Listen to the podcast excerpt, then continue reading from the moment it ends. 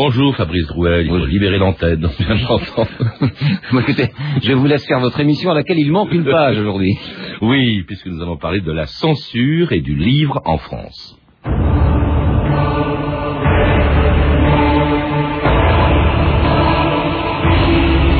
La censure est mon ennemi littéraire, la censure est mon ennemi politique, la censure est improbe, malhonnête et déloyale.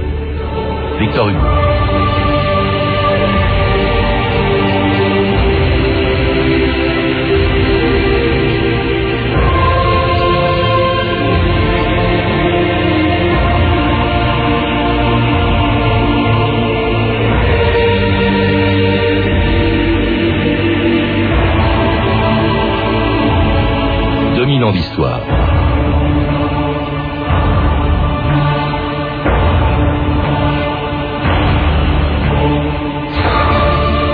Qui avait été condamné par la Sorbonne et mis à l'index par l'Église, jusqu'à aujourd'hui, la censure a toujours existé. Bien avant le cinéma, la télévision ou Internet, elle s'est d'abord exercée sur ce qui est resté pendant des siècles le principal moyen d'expression des idées, le livre pourvu que je ne parle ni de l'autorité, ni du culte, ni de la morale, ni des gens en place, je puis tout imprimer librement sous l'inspection de deux ou trois censeurs, écrivait Beaumarchais. Et si aujourd'hui il n'y a plus officiellement de censeur ni de censure, si le livre n'a plus l'influence qu'il avait à l'époque de Beaumarchais, la loi fixe toujours des bornes à la liberté d'expression, comme il y a cinq siècles, quand les autorités politiques et religieuses s'étaient méfiées d'une invention révolutionnaire et qui risquait d'ébranler leur pouvoir. Je mets sous les yeux de votre majesté le premier exemplaire du livre, le premier que l'on imprime en France. Comme c'est émouvant. Et n'importe qui peut l'acheter. N'importe quel sujet de votre majesté. C'est magnifique, évidemment, mais que c'est grave. pense donc, n'importe qui peut l'acheter. C'est effrayant. De tout ce que le roi Louis XI a pu faire pour son pays, je ne vois rien, à mon avis, qui soit plus important que d'avoir imposé l'imprimerie en France. Je commence à le regretter. Tant qu'on imprimera que des chroniques, des poèmes, je veux bien, mais comme il va falloir surveiller ces gens-là, songez au mal qu'ils peuvent faire, c'est terrible.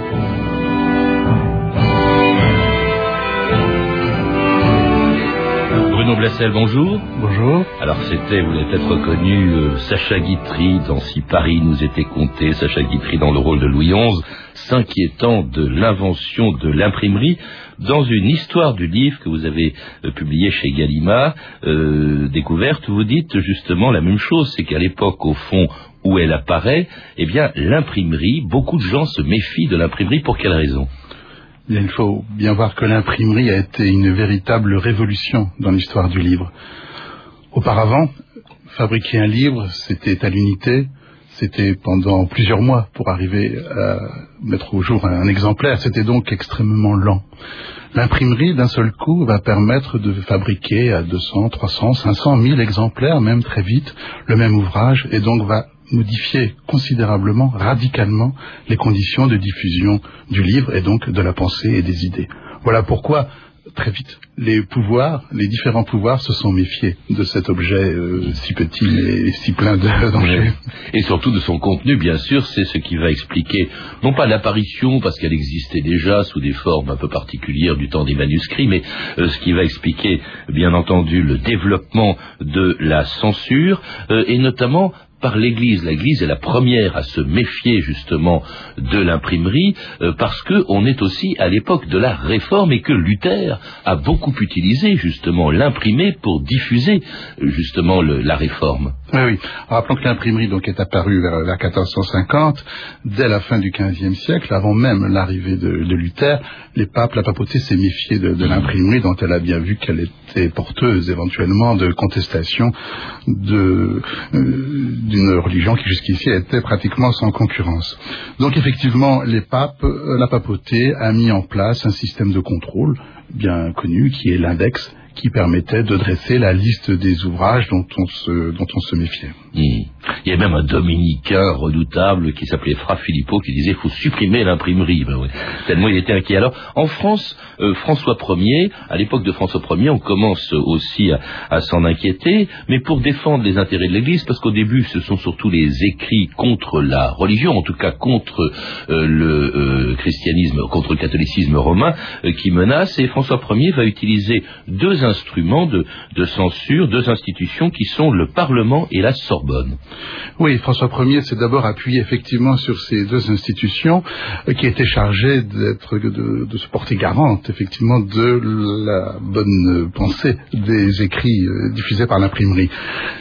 Il faut bien dire que l'arrivée des idées de Luther, l'essor du protestantisme, s'est fait lui aussi en s'appuyant sur l'imprimerie. Luther a beaucoup utilisé l'imprimerie pour diffuser ses idées à travers euh, euh, des livres, à travers des tracts, à travers des affiches, et ses, opposants, enfin, c'est-à-dire l'Église catholique et le, roi de France, euh, se sont émus évidemment de cette formidable puissance de l'imprimerie. Alors effectivement, le François Ier a chargé la Sorbonne, dans un premier temps, de veiller à la conformité des textes nouvellement imprimés, et elle, s'est acquittée de de ce rôle dès, 1521 et on songe que la rupture avec Luther ne datait que de 1517. Donc ça s'est fait très vite, effectivement. Et on ne se contentait pas d'interdire les livres, car la censure, ce n'était pas une plaisanterie à l'époque.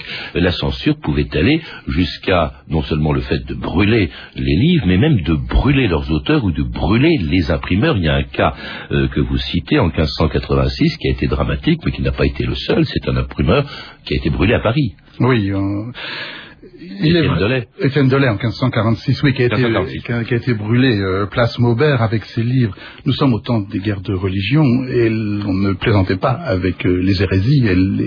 L'Église a toujours été très dure avec ses opposants. Et puis peu à peu, alors l'administration royale va retirer le droit de censure à la Sorbonne et au Parlement pour l'exercer elle-même contre les auteurs euh, de, et éditeurs de pamphlets ou de libelles, visant cette fois-ci non plus seulement l'Église, mais aussi l'État, c'est ce qu'on appelait les Mazarinades, qui à l'époque de la régence d'Anne d'Autriche regardaient son premier ministre, le cardinal Mazarin.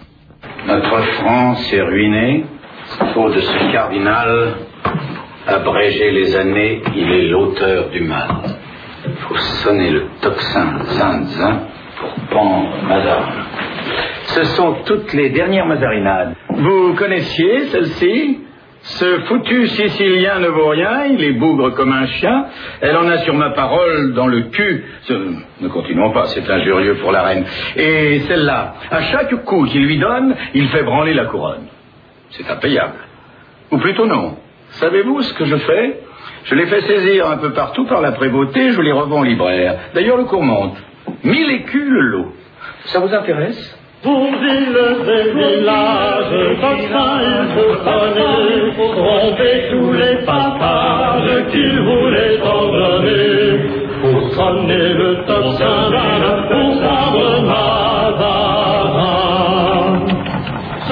c'est une de ces mazarinades qui exaspérait sans doute le Premier ministre d'Anne d'Autriche. Comment se fait-il? Comment? Est-ce que... Alors ces mazarinades, je le suppose, elles étaient anonymes, mais qui les imprimait Qui les diffusait en France?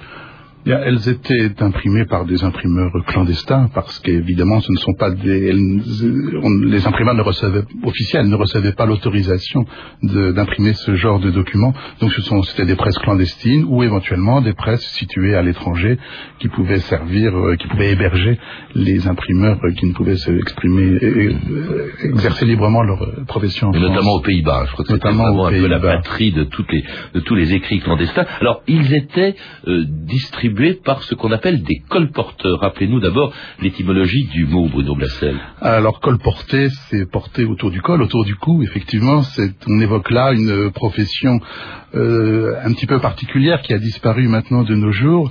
Les colporteurs étaient circulaient de, ville en ville ou dans les campagnes euh, avec une besace dans laquelle ils euh, regroupaient un certain nombre d'objets divers de la vie quotidienne à vendre. C'était un peu des bazars ambulants, si vous voulez. Et parmi ces objets divers, il y avait des livres. il pouvait y avoir des livres clandestins, des livres non autorisés, des petits textes de la bibliothèque bleue aussi, des choses comme ça, dont se méfiaient aussi les, les, les autorités. On les a souvent pourchassés.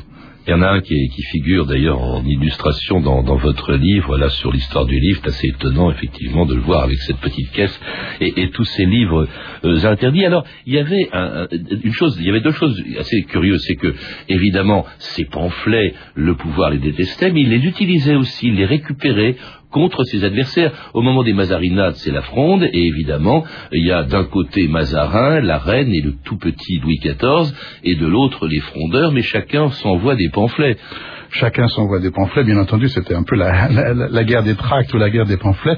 Le, les, pouvoirs publics voyaient aussi bien que leurs adversaires le, les immenses possibilités de l'imprimerie et ont toujours cherché à exercer un contrôle des métiers du livre. Alors vous aviez dit tout à l'heure, l'imprimerie, enfin plutôt les livres, euh, imprimeurs autorisés. Alors il y a quand même un aspect positif dans la censure, c'est que elle visait aussi à protéger les imprimeurs des contrefaçons. En fait, c'était une espèce de défense des droits des imprimeurs euh, et, et, de leurs privilèges, parce qu'il fallait avoir un privilège pour voilà. publier. Très vite, on a cherché à contrôler les métiers du livre et donc à les organiser, d'une part en confréries qui étaient euh, extrêmement contrôlées, et d'autre part en instituant un, un système de permission d'imprimer des ouvrages, c'est le système du privilège, et donc on décernait à un auteur ou à un éditeur le droit d'imprimer un livre pendant une durée euh, déterminée donc un livre qui évidemment était soumis à censure, mais en contrepartie, euh, personne d'autre ne pouvait réimprimer ce livre. C'était une façon de, de protéger effectivement euh, la profession, l'auteur ou le, le, le, libraire. Censure préalable. Hein, euh, censure préalable. Oui, en fait, tout l'ancien régime avant la Révolution est une époque de censure préalable. Les textes avant d'être publiés doivent être soumis à des censeurs. La profession de censeur est une profession évidemment qui a été mise en place au XVIIe siècle en petit nombre et qui n'a cessé de se développer. De, de quatre au départ vers euh, au début du XVIIe siècle, ils sont près de 180 à la veille de la Révolution. Oui, ça fait beaucoup. Alors justement, ça s'est développé notamment à l'époque de Louis XIV, hein, qui évidemment n'aimait pas du tout les écrits qui pouvaient lui déplaire. Comme à l'époque de la monarchie absolue. La monarchie absolue. Et puis alors qui s'est aggravé encore plus au XVIIIe siècle, qui fut à la fois le siècle des Lumières et celui de la censure. J'espère que vous ne fréquentez plus ces immondes philosophes, ces matérialistes, ces d'Alembert, ces Helvétius, ces Diderot. Nous Nous avons rompu toute relation avec ces gens-là. Ce Diderot surtout, un suppôt de Satan, dont nous avons réussi à faire interdire l'encyclopédie. Police du roi L'encyclopédie que vous dirigez avec M. Diderot est interdite. Non, je sais depuis longtemps. Alors comment expliquez-vous que les volumes paraissent toujours? On suspend l'impression, on ferme l'imprimerie, on pose les télés, et l'encyclopédie circule toujours sous le manteau, se répand à l'étranger.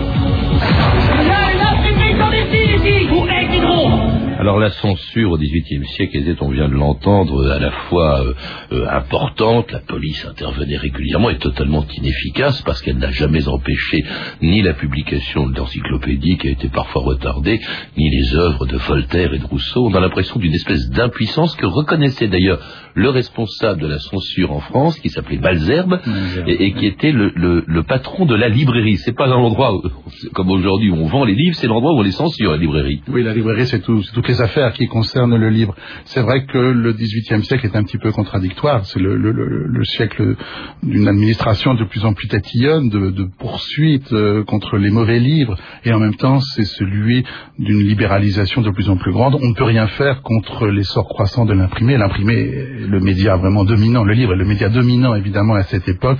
Et euh, il y a des imprimeries euh, clandestines, il y a des imprimeries à l'étranger. On ne peut rien faire, je crois, contre cette euh, marée montante. Et finalement, on finit par composer un petit peu avec l'ennemi de façon à essayer de maintenir quand même un certain contrôle. On fait en échange, en contrepartie, certaines concessions. Et finalement, le, la grande encyclopédie de l'encyclopédie de Diderot et d'Alembert, qui est le grand livre du XVIIIe siècle, a eu, comme vous le disiez, quelques difficultés, quelques vicissitudes, mais a fini par euh, paraître euh, intégralement et être un formidable euh, instrument de combat contre l'absolutisme et contre le et contre les idées traditionnelles. Oui, d'autant plus qu'il y avait parmi les censeurs des gens qui étaient plutôt proches des philosophes, comme Fontenelle, comme Malzerbe, le censeur en chef, oui. euh, qui, qui, fermait volontiers les yeux. Et puis, il faut dire aussi qu'il y avait une répression beaucoup moins brutale qu'autrefois. On cessait, on avait cessé de brûler les livres, surtout de brûler leurs auteurs. Ils étaient quand même embastillés. Voilà, hein, par... se, se contentait quand même d'un petit séjour à la Bastille, ce qui n'est pas toujours euh, très agréable, mais évidemment, euh, mmh. malgré tout, moins grave que de mourir sur un bûcher au milieu de ses ouvrages. Et pour des œuvres qui ont largement, vous le disiez, contribué contribué à déclencher une révolution dont la Déclaration des droits de l'homme allait abolir la censure. La libre communication des pensées et des opinions est un des droits les plus précieux de l'homme.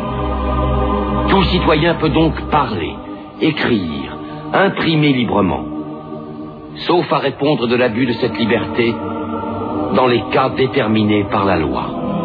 J'aimerais le peuple et je dirais tout. Ses inquiétudes, ses espérances, ses joies. Mais pour le comprendre, pas pour le diriger. Sans trahir la vérité ni ma conscience. Un coup de presse. Et les plombs qui ont été préalablement ancrés sont reproduits sur le papier. Ben, C'est très impressionnant, je vous l'accorde, monsieur Desmoulins, mais êtes-vous obligé d'être si violent? Tenez, tenez, tenez, je, je- je vous lis. La méthode la plus pratique pour pendre les aristocrates, c'est de les accrocher aux lanternes des rues. Non. J'énonce un principe. On n'est pas obligé de l'appliquer à la lettre.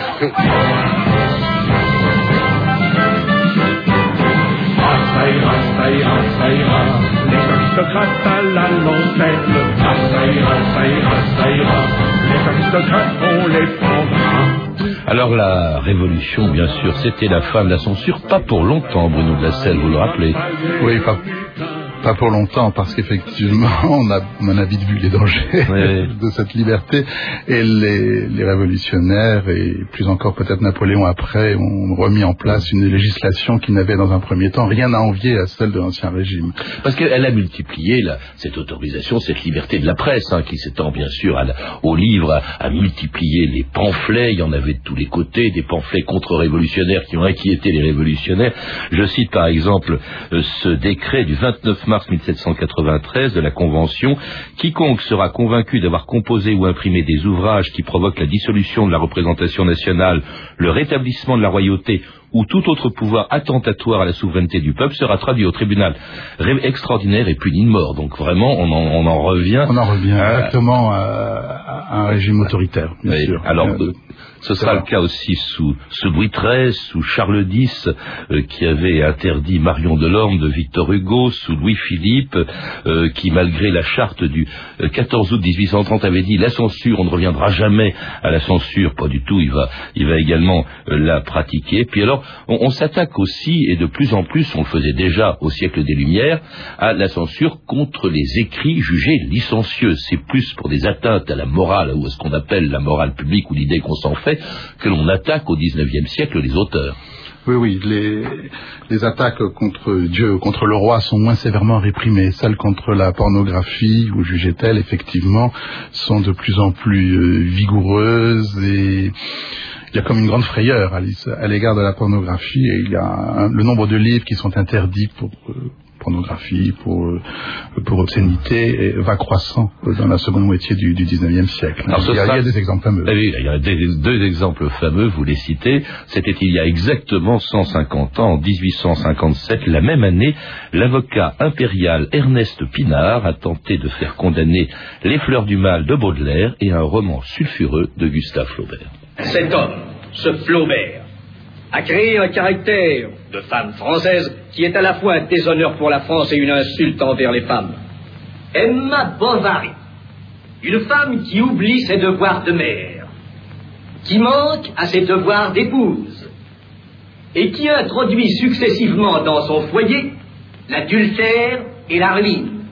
Voilà l'héroïne qu'on nous demande de prendre en pitié. En qualité d'avocat impérial représentant le ministère public, je demande que toute nouvelle publication de ce roman soit interdite. Et que son auteur, Gustave Flaubert, soit reconnu coupable de deux délits. Offense à la morale publique et offense à la morale religieuse. Messieurs, je me défends d'avoir offensé la morale publique. Messieurs les juges, je maintiens que cette histoire est prise dans la vie. Alors en fait, Flaubert sera acquitté, je crois, et le procès. D'ailleurs n'a- n'aura servi à, quelque chose qu'à faire la publicité finalement de Flaubert. C'est ça le paradoxe de la censure, euh, Bruno Blassel, c'est qu'elle risque de favoriser au fond les, les livres ou les œuvres qu'elle veut interdire. Absolument, oui. Je pense que quand même Flaubert et, et Baudelaire auraient, euh, auraient atteint la notoriété sans cette aide de la censure. Ce qui est amusant dans le cas de, de Madame Bovary, c'est que l'ouvrage est d'abord paru en feuilleton dans, dans une revue, une revue de la revue de Paris en 1856, et que pourtant les responsables de la revue, qui étaient des amis de Flaubert, avaient tenté de limiter, euh, de censurer déjà quelques passages, ce qui avait provoqué d'ailleurs la colère de Flaubert, qui dans sa correspondance se plaint beaucoup des brimades qu'on lui fait subir. Mais même comme ça, le, on a, les pouvoirs publics ont estimé nécessaire de poursuivre l'ouvrage de l'ouvrage de Flaubert euh, pour euh, atteinte euh, à, la, à la morale, effectivement, à la morale publique, hein, aux bonnes mœurs, à la morale publique et religieuse et aux bonnes mœurs. Voilà, notamment la, la scène du fiacre, par exemple, on y voyait une glorification de l'adultère, donc, etc. Mais c'est vrai que bon, ça a été Et finalement... Baudelaire la même année aussi. Alors hein. Baudelaire la même année. Et là, les, les Fleurs du Mal sont parues chez un éditeur qui était un petit peu plus sulfureux, qui habitait à Alençon, qui s'appelait Poulet avait un nom un petit peu pittoresque. Et euh, effectivement, dès la parution de cet ouvrage, il y a des critiques très vigoureuses dans certaines euh, presses qui encouragent sans doute les pouvoirs publics à interdire non pas l'ensemble du livre, mais certains des poèmes. Et donc euh, il y a un procès euh, au cours duquel Baudelaire est condamné. Il doit renoncer à la publication de six euh, poèmes sur la centaine que, comportaient les Fleurs du Mal. Et il y a également une amende pas très élevée qui, qui lui est infligée. Bon, ce qu'il faut savoir, c'est que je n'ose pas dire que c'est un bienfait de la censure, euh, ou que, que, que penserait-on, mais que néanmoins ça a obligé Baudelaire à retravailler, à refaire d'autres poèmes pour la future édition qui est parue quatre ans plus tard. Mmh. Alors là, là, on est sous le Second Empire, Oui. arrive la Troisième République, et on sans doute, elle revient sur les principes de la première, ou en tout cas des droits de l'homme de 1789. Elle abolit la censure, euh, mais quand même, elle lui fixe des limites qui sont d'ailleurs euh, toujours valables, puisqu'elle sanctionne, la loi sanctionne euh, la provocation au crime et au délit, la publication de fausses nouvelles, l'injure, la diffamation, l'offense au président de la République ou envers des chefs d'État étrangers, la publication des actes de procédure criminelle ou correctionnelle, l'outrage aux bonnes mœurs, hein, on la retrouve. Finalement, on a, on a vraiment l'impression que, euh, quoi qu'on fasse, on a beau supprimer le nom, la chose reste toujours, et elle va même s'aggraver euh, pendant les deux guerres mondiales. Là, on s'en doute, c'est pour des raisons de, stratégiques que, évidemment, on surveille très étroitement le livre, Bruno Blassel. Oui, tout état de guerre voit le rétablissement de la censure et la France, euh, pendant la Seconde Guerre mondiale, n'y a pas échappé. Mais il faut bien distinguer deux niveaux. Il y a le rétablissement de la censure dès la déclaration de guerre en 1939 et puis il y a la censure imposée par l'occupant allemand, qui est une censure beaucoup plus dure. Elle, euh, notamment, ont été à cette époque édictées par les Allemands, par les occupants, des listes euh, de livres interdits, interdits à la vente et interdits chez les éditeurs, interdits à la lecture dans les bibliothèques. Ce sont les fameuses listes auto qui ont euh, marqué un petit peu l'histoire de, l'édition française par leur euh, par leur dureté quand même. Et euh, on y trouvait notamment le- évidemment les ouvrages euh, euh, concernant le judaïsme et puis les ouvrages favorables au communisme essentiellement quoi. Et puis alors, on, on- quand même, ça a été, de ce point de vue-là, assez positif, c'est l'apparition d'une célèbre maison d'édition clandestine, les éditions de minuit, qui vont se, se poursuivre après la guerre avec ce fameux livre de, de Vercors, Le silence de la mer, mais euh, ces éditions de minuit ont été un peu l'honneur de l'édition à, à cette époque-là, et euh, alors qu'après la guerre, eh bien, on va voir se, prolonger, au fond, des méthodes de censure qu'on aurait pu croire, euh, qu'on aurait pu voir disparaître, quand la quatrième République, par exemple, interdisait plusieurs livres, dont la question d'Henri Alleg sur la torture en Algérie et J'irai cracher sur vos tombes de Boris Vian. Ce roman, avec une hypocrisie assez superbe d'ailleurs, a été interdit par la quatrième République. Ce roman a été interdit parce que, soi-disant, il était un peu trop violent. Moi, personnellement, j'étais arrivé à ma majorité sous la troisième. La troisième était plus libérale que la quatrième, qui était plus libérale que la cinquième. Il est hors de doute que maintenant, je n'aurais même pas eu l'idée de concevoir J'irai cracher sur vos tombes. Maintenant, il faut faire marcher le bénitier à tout va et respecter le sabre. À Paris, la police judiciaire a procédé à la saisie du livre d'Henri Alleg, La Question. Cette saisie a été effectuée sur commission rogatoire du tribunal militaire, qui avait ouvert récemment une information pour, je cite, participation à une entreprise de démoralisation de l'armée ayant pour objet de nuire à la défense nationale. Elle est malingre, elle est petite, elle boit de grands verres d'eau bénite. Tout en feuilletant le glossaire des mots interdits par Dieu le Père. Elle coupe, elle mutile ou elle blesse, ici un cœur, là une fête. la censure,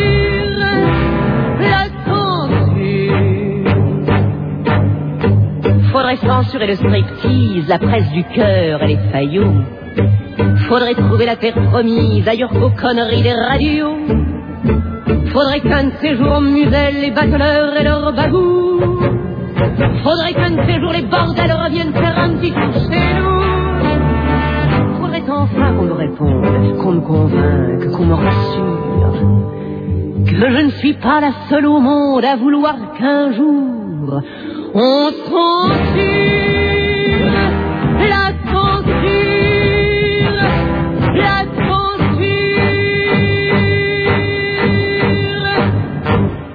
Catherine Sauvage, qui voulait qu'un jour on censure la censure, c'est pas près d'arriver ça, Bruno Blassel. Au fond, dans toute l'histoire que l'on va faire brièvement de la censure, on a l'impression qu'elle est absolument euh, inévitable, ou en tout cas qu'on ne peut pas la contourner, qu'elle existera toujours. C'est un petit peu le paradoxe. Je crois que tout le monde est contre la censure, mais en même temps, euh, aucun pouvoir n'a réussi à s'en passer complètement.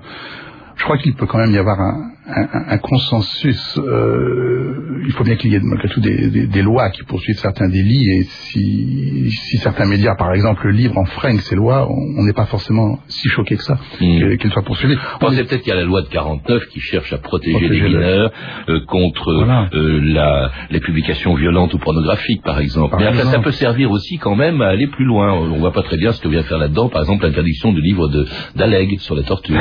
oui, c'est toute l'ambiguïté quand on met un, quand on a un tel instrument entre les mains, on peut tenter d'en abuser. C'est mmh. toute la difficulté. Mais je pense quand même que la, la, la lutte contre, enfin, tout ce qui protège la dignité humaine, euh, tout ce qui protège l'enfance, je crois qu'il y a, mmh. il pourrait y avoir consensus à ce sujet. Parce qu'il y a des lois qui ont été quand même critiquées, même par ceux qui avaient toutes les raisons a priori de la trouver convaincante. Par exemple, le Guesso qui interdit les publications à caractère euh, raciste ou que, qui remettent plutôt en cause euh, le, le, les, les crimes contre l'humanité. Mais c'est vrai que là, ça veut dire c'est une censure au fond, d'une certaine manière, des, des, historiens auxquels on peut pas. Alors il y a aussi autre chose, oui. euh, Bruno Blassel, c'est que est-ce que ça compte tellement Il n'y a plus de censure du livre aujourd'hui parce que le livre n'est plus le premier support justement oui. des idées? Absolument. Je crois qu'interdire un livre, ce serait s'exposer à le trouver très rapidement sur Internet. Et il est beaucoup plus difficile, évidemment, de, de contrôler tout ce qu'on tout ce qu'on voit sur Internet, puisque ça échappe aux frontières. Mm. Donc euh, le, le, livre n'est plus du tout le média dominant. Le, il y en a beaucoup d'autres qui sont sans doute jugés maintenant plus dangereux, que ce soit le, le cinéma le, ou, ou, effectivement le, la le, le, web. Quoi. Il peut y avoir aussi des moyens plus, euh, comment dirais-je, plus sournois de faire interdire un livre en passant un coup de téléphone quand il gêne telle ou telle personne. En tout cas, c'est les formes modernes de la censure avec aussi une certaine autocensure. Merci Bruno Bassel. Je rappelle que vous êtes l'auteur d'une histoire du livre en deux volumes, publié aux éditions Gallimard dans les collections découvertes, et de la Bibliothèque nationale de France que vous avez écrit avec Jacqueline Mellet-Sanson dans la même collection. À lire également Histoire de la censure dans l'édition de Robert Netz aux presses universitaires de France dans les collections Que sais-je, et le dossier consacré à la censure dans la revue L'Histoire de février 2007. Je signale aussi à l'occasion des 150 ans de la première édition de Madame Bovary de Gustave Flaubert, l'apparition du facsimilé de l'exemplaire de la bibliothèque historique de la ville de Paris, une coédition Alinéa, édition Point de vue et Elisabeth Brunet. Vous avez pu entendre des extraits des films suivants, Si Paris nous était compté, de Sacha Guitry chez René Château Vidéo, Le Libertin de Gabriel Aguillon, disponible en DVD chez Pathé, La Révolution française, Les années-lumière de Robert Enrico aux éditions Ariane Vidéo, Madame Bovary de Vincente Minelli et enfin un extrait du téléfilm Mazarin de Pierre Cardinal. C'était 2000 ans d'histoire à la technique Patrick Henry et Stéphanie Coulon, documentation et archives sonores Emmanuel Fournier, Claire Destacan et Franck Olivard, une réalisation de Bertrand Chaumeton.